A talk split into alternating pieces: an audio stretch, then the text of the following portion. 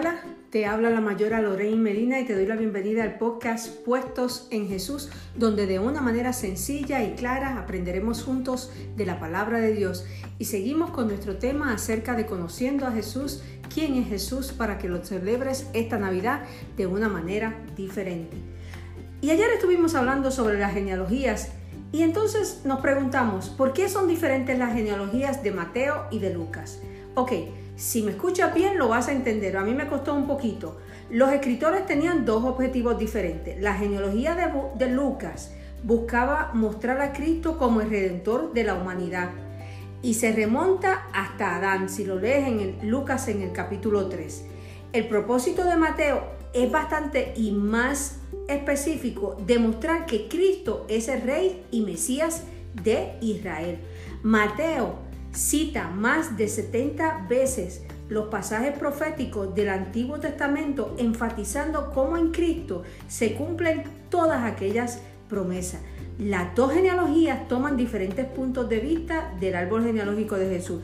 Lucas va desde el presente al pasado, comenzando con el abuelo de Jesús y llegando hasta Adán y Dios. Mateo lo hace totalmente diferente, se aproxima al tema de una manera diferente y va desde el pasado hasta el presente, comenzando en Abraham y terminando en Jesús.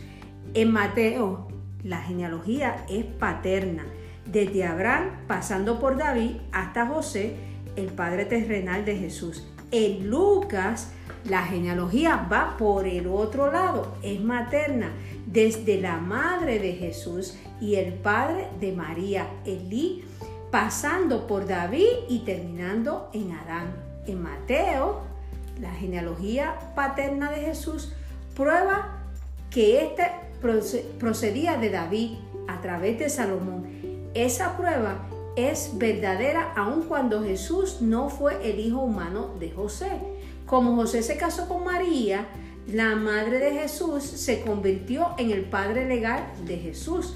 Como resultado entonces, Jesús recibió de José el completo derecho legado del trono de David. En Lucas, la genealogía de materna de Jesús consolida aún más el derecho al trono de David al probar que por sus venas corría la sangre de David a través de su madre María. Por tanto, en ambas maneras, Jesús era el descendiente genuino y legítimo del rey David. O sea, jóvenes, que en resumen, el Mesías era, es rey legalmente por José y naturalmente por María. Sus credenciales escriturales, escriturales son completas, claras y, e irrefutables. Desde, que, desde cualquier perspectiva que usted lo mide, podemos coronar a Jesús como Rey de Reyes y Señor de Señores. No hay manera como lo veamos, siempre Jesús va a ser el Rey. Así que venía del linaje de, de David, en resumen, por el lado de su papá, por el lado de su mamá. Así que Damos gracias a Dios porque tenemos un rey que tiene la procedencia que se había profetizado antes.